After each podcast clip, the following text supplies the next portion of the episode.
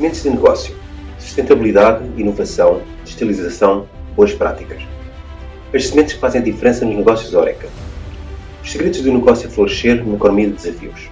Pela voz das empresas, da academia e dos clientes. Sementes de negócio, um podcast Aresp.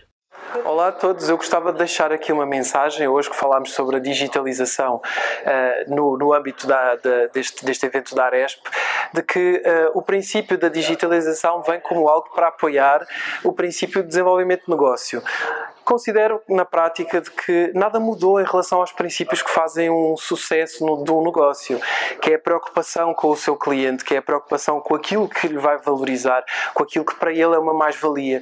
A digitalização vem como uma ferramenta exatamente para ajudar.